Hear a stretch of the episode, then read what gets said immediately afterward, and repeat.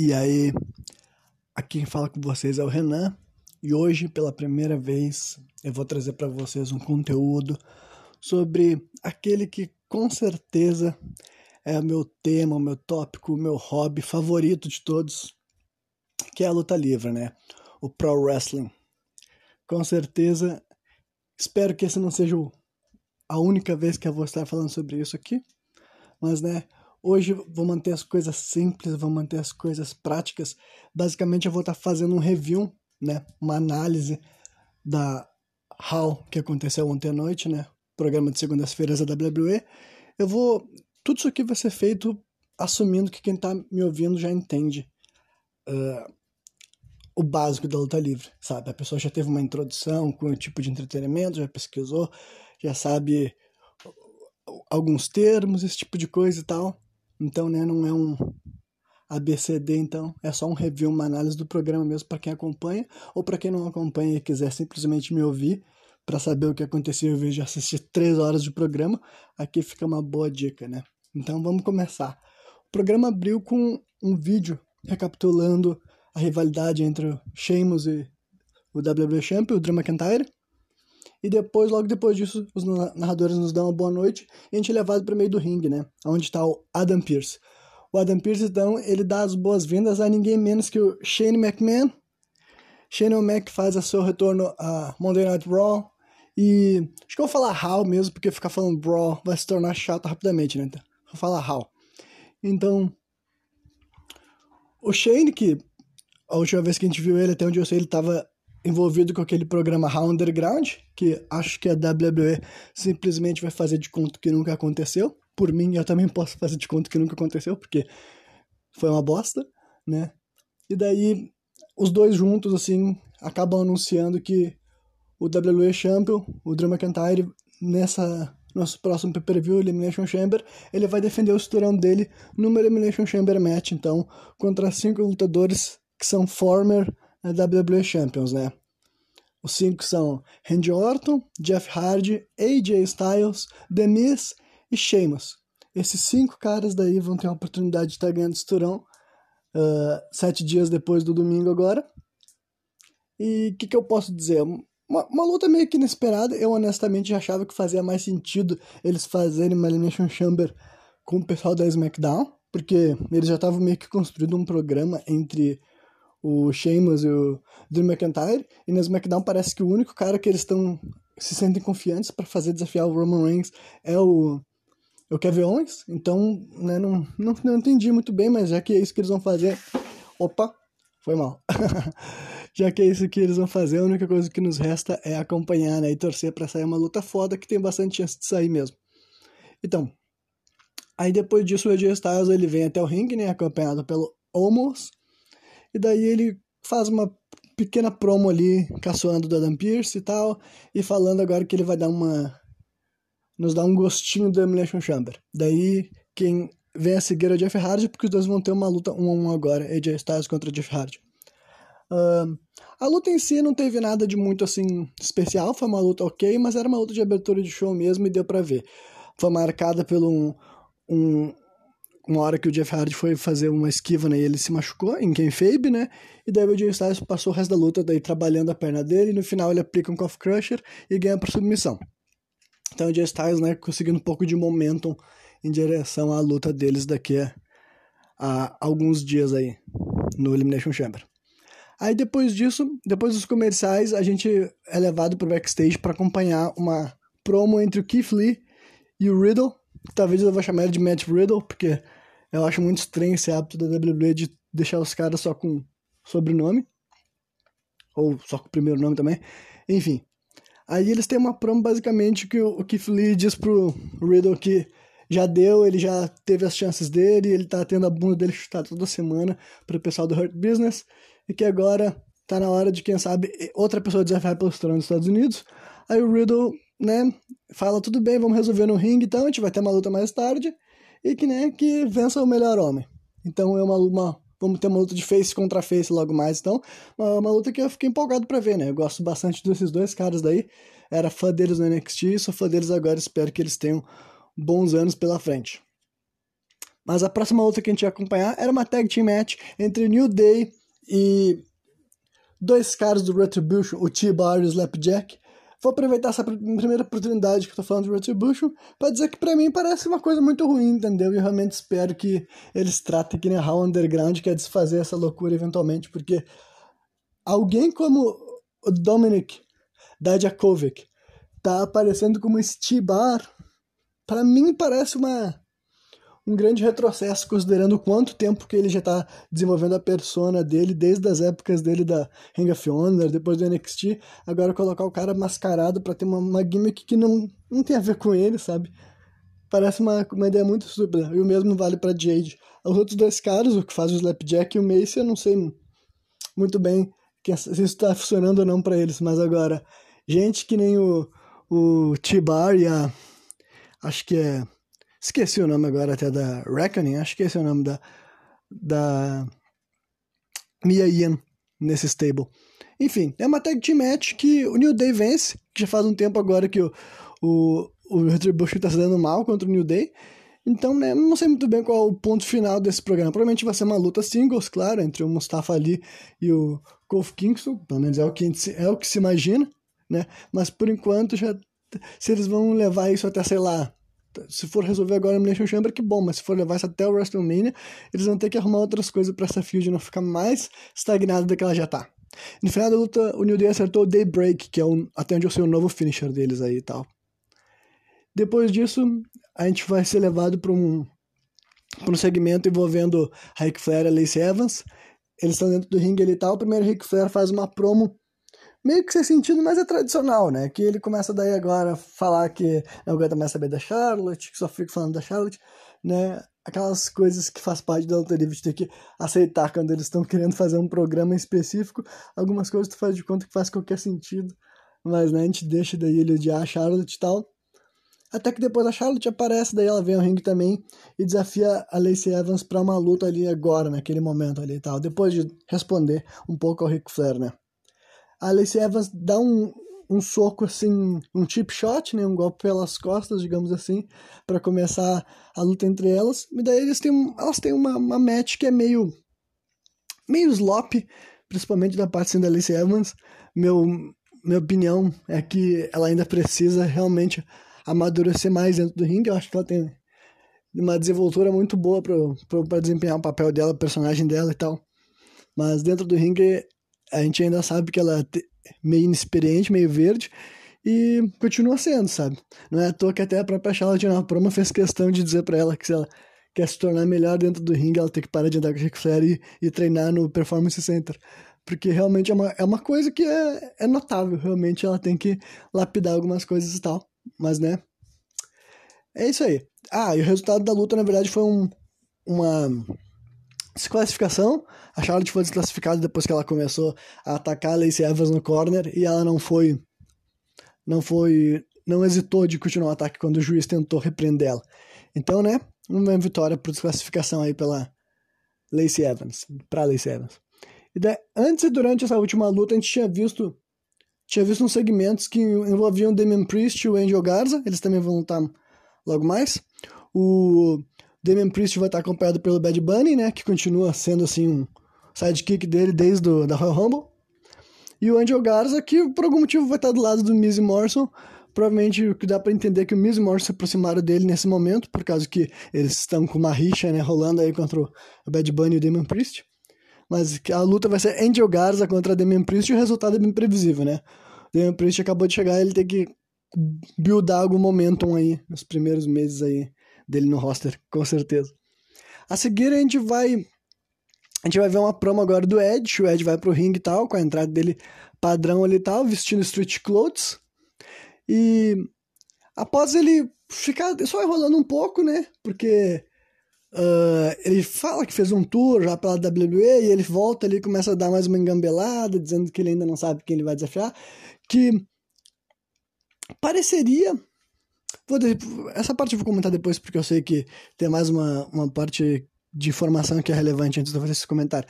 Mas enfim, quem interrompe daí a prama do Ed é o Miss uh, e o John Morrison e o Angel Garza. Os três vão para dentro do ringue ali e tal.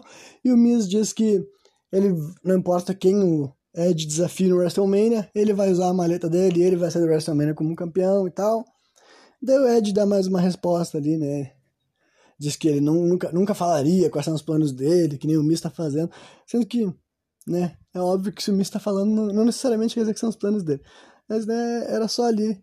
Foi uma, uma eu achei meio, meio, meio tosca, tá ligado? Meio que não, não teve muito assim Nenhum dos dois personagens pareceu muito inteligente. Pareceu dois caras mesmo que estavam cumprindo um tempo ali e tal. Provavelmente porque realmente esses shows estão sendo feitos meio que no susto, né? Porque tem muita coisa aleatória acontecendo lá. A WWE anda muito aleatória. O único show que tá tendo uma certa consistência é o NXT, mas a gente sabe que é outro pessoal que buca, né? Mas agora SmackDown e a Raw tá, tá uma loucura, tá muito aleatório. Enfim, Aí, finalmente, daí nós vamos ver a luta daí entre o Damian Priest e o Angel Garza. O Angel Garza já fica dentro do ringue esperando o Damian Priest. O Damian Priest faz a entrada dele e ele ganha com relativa facilidade, né? O que a gente espera, assim, e tal. Damian Priest é um cara que eu curto bastante. Ele já é um cara com... Pra quem nunca tinha lutado na WWE e tal, e ele tá pouco tempo na WWE, ele é um cara já com uma idade avançada, né? Então eu realmente espero que esse ano de 2021 seja o mid-card dele, e ano que vem já ele já começa a ir para uns programas de main event ali e tal, ganhando ou perdendo, mas pelo menos lutando pelo cinturão, porque honestamente o cara pode ter, sei lá, uns 5 anos de carreira, então vamos... A WB não pode manter ele com, como vários outros caras ela mantém aí há anos e anos e anos e anos, só num, numa, num mid-card e nunca chega a lugar nenhum, não. Então, mas daí ele ganhou relativa facilidade, teve participação ali de todo mundo, Morrison, Miss, Bad Bunny, foi uma loucura ali e tal, e o Priest saiu por semana no final das contas, né? Depois disso tiver uma promo do McIntyre no backstage, nos lembrando que, basicamente nos lembrando que vai ter ele contra o Orton no main event, sabe? Ele tá dizendo que tá focado no Orton, sabe? Que o Orton é um cara perigoso, ele não vai marcar toca, mesmo sabendo que ele vai ter que defender o cinturão numa Elimination Chamber em breve.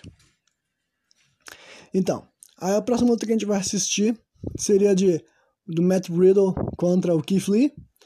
E enquanto o Riddle tá fazendo a entrada dele, a gente fica sabendo que a Lacey Evans vai desafiar a Asuka pelo cinturão na Nation Chamber, né? Que espero que desde que a Asuka vença, para mim tá, tudo, tá ok essa luta, não tem problema nenhum. E além disso, também tiver uma interação entre a Bianca Belair de Asuka no backstage ali e tal, que a Asuka vem fazer o, o clássico dela, você não está preparada para Asuka, e a Bianca Belair diz que sim, se ela quiser, ela desafia se ela quiser. É esse ponto que eu queria comentar, que tipo, já chegou um ponto que tanto Ed quanto a Bianca Belair estão fazendo tour pela WWE, tipo, o Ed meio que a gente entende, pelo fato de que ele ser uma lenda, mas a Bianca Belair, ela ainda é uma estrela da SmackDown, pelo menos ela não apareceu no NXT que nem o Ed, mas ela aparece na Raw, aparece no SmackDown, aparece na Raw de novo, e eles não escolhem nunca, então tipo sei lá, pra mim, já ficou meio chato porque eles estão fazendo isso com os dois campeões da Royal Rumble e já parece mesmo que eles, ou eles não têm plano, ou eles têm plano, mas como eles não têm boas ideias pro show, eles estão esticando isso, sabe? Então, honestamente, eu, pra mim, até o final dessa semana tem que ter um resultado aí, entendeu? O Ed tem que anunciar quem ele vai desafiar, a Bianca Belair também. A Bianca, realmente, eu acho que ela tem as duas opções, mas eu acho que melhor pra carreira dela se manter no SmackDown. Eu não acho que pra Hall é um bom momento para alguém que nem ela que tá querendo ascender e tal. Mas, né? Vamos ver. E por outro lado, o, o Edge, para mim, a escolha mais óbvia é o Roman Reigns, sabe? Tipo, qualquer um dos caras dá ele, honestamente dá pra ele fazer um programa, porque ele nunca lutou contra nenhum deles. Supondo, né? Assumindo que os campeões vão continuar esses que são aí, por exemplo, até o Finn Balor também, mas a gente sabe que não vai acontecer outro cara da WB, ainda mais o Edge, que é um cara que é um semi-aposentado, digamos assim, e no, desafiar alguém do NXT, né? Mas então, o resultado para mim seria a melhor luta seria Ed contra Roman Reigns por questões óbvias, né? Porque é o Face contra o e é a narrativa que faz mais sentido. Agora, vamos voltar então pra luta então. Keith Lee faz a entrada dele e vamos lutar a luta que para mim foi a melhor luta dessa noite. Se alguém não assistiu esse show, quiser assistir uma luta desse show, eu recomendo essa daí. Foi uma luta legal, dentro daquilo que a gente sabia uh, é, que fazia sentido para cada um dos personagens, né? Uma luta de face contra face, a gente já sabe que vai ter um ritmo meio diferente, tá? Os dois personagens têm que parecer forte, corajoso, enfim. E mas né, o resultado óbvio era a vitória do Keith Lee e foi o que aconteceu, né?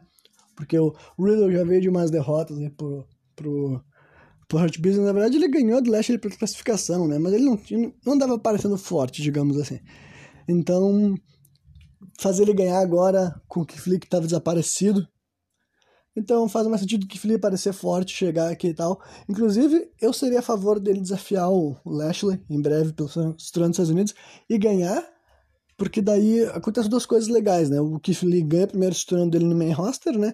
Porque em 2020 ele chegou quente aí e a WWE até fez umas coisas legais com ele, mas depois, sei lá, o, perdeu, o Vince perdeu interesse nele, digamos assim. Então acho que ganhar os Estados Unidos é bom para lembrar que ele ainda tá relevante, sabe?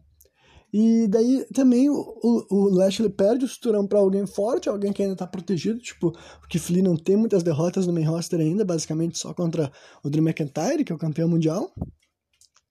Então eu acho que seria bom, sabe? Uh, o Lashley perder nessas situações e também daí libera ele para lutar pelo cinturão mundial. Que se algum momento a WWE pretende puxar o gatilho no Bob Lashley campeão mundial, ou se eles vão deixar ele se aposentar sem ele ser campeão, é outros 500. Mas se ele vai ser campeão mundial na carreira dele em algum momento, para mim esse ano é o que faz mais sentido, sabe? Bem ou mal, eles conseguiram manter ele forte desde que começou o programa contra o Rusev lá, lá, porque ele ganhou, né? Ele saiu por cima, digamos assim. Aí depois largou a lana, ele se envolveu com o Hurt Business, Hurt Business ganhou vários cinturões aí e tal. O Lashley já é campeão há um bom tempo, tá com um reinado forte, sabe? É o melhor que a WWE já fez ele parecer desde que ele entrou para a empresa. Então, se eles vão puxar um gatilho aí nele ser campeão mundial de verdade, considerando né, que ele já tem mais de 40 anos e tudo mais, é agora ou nunca, sabe? Então, como eu, eu particularmente gostaria de ver isso acontecendo, porque o cara já teve uma carreira tão longa e tal, e ele já foi campeão na TNA, por exemplo, e, enfim, eu acho que faria sentido, sabe? Ele ter esse momento agora, em vez de nunca ter. Então, vamos ver se isso acontece aí no nosso futuro. Porque depois da vitória do Lee, o Lash ele apareceu e ele atacou os dois. Primeiro ele derrubou. Ele jogou, deu uma pancada no Lee que fez o Riddle cair, basicamente. E daí o. Depois ele to... jogou o Lee pra fora do ringue, assim. E daí ele pegou e deu o Hurt Lock dele lá no, no Riddle, nocauteou o Riddle, saiu para fora, atacou mais um pouco o Keith Lee, com, inclusive com mais escadas e tal. Então ele saiu forte, então isso daí é o início de programa que tende a acabar com ele mal, sabe? É o que faz sentido agora ele sair. É o momento que, faz, que, que as coisas se encaixam, sabe, para essa história ir adiante, ir para os próximos passos, mas, né, esse é o que eu torço. Já falei bastante sobre isso aí, porque acho que foi a parte que mais me provocou reflexões nesse momento, sabe? Nesse programa que, de modo geral, foi bem louco. Aí a gente vê mais alguns vídeos revivendo a rivalidade do McIntyre e o Orton, que ano passado eles tiveram um longo programa junto, né? E o Viper corta uma promo daí Falei corta uma promo por causa que em inglês eles falam de cut, né? Cut a promo, então eu me acostumei a fazer essa tradução para português. Enfim, aí ele fala que ele vai se tornar campeão mundial mais uma vez. E considerando que é a WWE, eu não duvido, sabe? Eu acho, acho que a WWE tem até uma vontade de fazer o Orton virar campeão mundial mais uma vez para rolar Orton versus Edge no WrestleMania. Mas eu, particular, eu, eu vou parar de falar eu particularmente, porque se é o que eu tô falando é eu particularmente, né? Mas eu não faço questão alguma de ver essa luta mais uma vez. Eles já fizeram esse programa, já. Não, não sei porquê, sabe? Tipo, uma das coisas legais do Ed estar tá voltando a lutar é poder ver ele lutando contra outras pessoas, gente que ele nunca enfrentou na carreira dele, digamos assim, porque ele estava no período que ele não estava aí ativo, né? Então, eu espero que não, mas eu acho que tem bastante chance, por exemplo, do Find fazer um retorno e atrapalhar a vitória do Orton, talvez. Inclusive é o que eu tô torcendo que aconteça, né? Porque Caso contrário, se deixar pelos escritores, eu não duvido mesmo que o Orton saia do Elimination Chamber com o cinturão. Então vamos continuar. Uh, a próxima luta do show foi uma luta que eu não esperava, uma tables match entre a Nia Jax e a Lana. A gente recapitula as nove vezes que a Lana foi quebrada em cima da mesa. E a luta parecia ser um squash glorificado, sabe? A Nia Jax dominou a maior parte da luta uma, uma grande vantagem, assim, parecendo dominante, parecendo forte, mas ela comete um descuido no final e acaba sendo quebrada, sendo uma mesa assim por um empurrão, contra uma mesa que estava assim do lado de fora, inclinada. Então a Lana venceu, saiu por cima e tal. E depois da vitória dela, daí, uh, da, quando ela estava comemorando, a Na Naomi, que estava acompanhando ela, né, porque agora é parceira dela, Tag Team Partner, chegou a Shayna Baszler e atacou a Naomi, não, atacou a, a Lana, e a Naomi defendeu ela com um baita de um chute na, na cara da Shayna, ficou ótimo. Depois deu mais um, um chute com o springboard, assim, e tal. e daí se tornou uma luta, assim, impromptu, sabe? Saiu uma partida assim do nada, e a, a Shayna Baszler estava dominando em determinado momento, foi uma luta bem competitiva, sabe? A Naomi conseguiu uh, várias vezes ficar por cima e tal, foi, foi até interessante, mas foi curta, porque em determinado momento a Shayna saiu pro lado de fora para atacar a Lana, tocou ela assim no, na, na barricada, mas na hora que ela foi pra dentro do ringue, ela foi pega num roll-up, assim, né? Surpresa. E acabou ali, um, dois, três, uma vitória, assim, que mantinha a Shayna Baszler ainda meio com uma ameaça, mas nessa semana as duas campeãs de dupla perderam luta singles, então provavelmente o próximo programa que a gente vai ver já tá aí na nossa frente. Lana e Naomi vão desafiar a Nia Jax e a Shayna. Agora sim, a gente vai pro meio evento, a última luta do show. Bom, já ficou 20 minutos de áudio, mas é que também né, são 3 horas de show, né, gente? Então faz sentido, mas também acho que. Ah, foda-se, não vou ficar me explicando tomar no cu. Tá, chegamos na hora do meio evento então. Uh, Drew McIntyre contra Orton. A luta foi ok, sabe? Eles já se enfrentaram várias vezes, então, honestamente, tá, já tá, tá, a gente já sabe muita coisa que eles vão fazer um com o outro e já vimos acontecer, né? E o final foi anticlimático, né? Com os clássicos shenanigans da WWE. O Sheamus mais cedo ele tinha vindo pro a beirada do ringue, parecendo que ia atacar o, o Drew, mas não atacou, só, pra, só fez uma distração pro Orton assumir o controle. Aí no final ele entrou no ringue para mandar um Brogue Kick, só que o McIntyre escapou. Quem levou o pedalaço do Guerreiro Celta foi o, o Viper, Randy Orton. E depois disso, o WWE Champion acertou um Claymore em Sheamus. Então, ele terminou o show dominante, assim, tal. Dois dos cinco caras que vão desafiar ele no Elimination Chamber estavam caídos ao lado dele, né? AJ Styles derrotou o Jeff Hardy no começo do show. E. Qual é o outro maluco? Ah, o Miss. É, o Miss tá mais preocupado com o Damian Priest nesse momento. E com o Ed. Enfim. para concluir, eu vou dar só dizer que foi um show mediano, entendeu? Mas tranquilo de assistir. Não teve nada que me fez assim, nossa, está muito ruim, sabe? As lutas, principalmente, teve oito lutas. Eu não tenho noção ainda se isso é bastante ou pouco pro padrão da HAL, porque três horas, né? Mas oito lutas até que tá legal. As lutas foram ok a maioria delas, entendeu? Não teve, não teve nenhuma luta muito boa. A melhor foi Keith Lee versus, versus Riddle, mas até pelo jeito, tipo, não era o tipo de luta que ia ser tipo, sensacional em questão de que né, não, eles não estão numa rivalidade, não estão num programa e tal. Foi uma luta ali de ao redor de 10 minutos, bem feita e tal. Para mim foi a melhor do show, mas né. E o resto das lutas também foram ok, assim, não, não teve nada ruim nenhuma luta que me fez, nossa, eu não vou nem assistir essa luta. Eu assisti as lutas, foi legal. Segmentos também. Só foi um show muito aleatório, sabe? Foi muita. Bem, o que, que a Bianca tá fazendo aí, sabe? Que, que. Todo mundo tá. Entre sai, aparece, sem, sem razão nenhuma, dimensiona coisas que tu não entende muito bem. Tá muito confuso. A WWE tá tendo umas crises assim tal. Shane, Shane volta, não fala nada do Underground também. Então dá pra ver que eles não estão com uma, uma grande decisão aí de antemão, mas de, levando em consideração isso, dá para dizer que foi um show legal. Mas né, é isso aí. Quem ouviu até aqui, espero que tenha curtido e também espero que eu faça mais conteúdo de luta livre, porque esse é um assunto que eu gosto de falar e faz bastante tempo, inclusive, que eu não falo sobre isso com muita gente não. Então, valeu.